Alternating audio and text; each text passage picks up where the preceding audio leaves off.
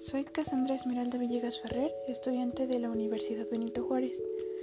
Eh, considerando mis actividades cotidianas hasta el día de hoy, mis triunfos más importantes serían haber aprovechado las oportunidades de estudiar y haber concluido satisfactoriamente mis niveles de educación.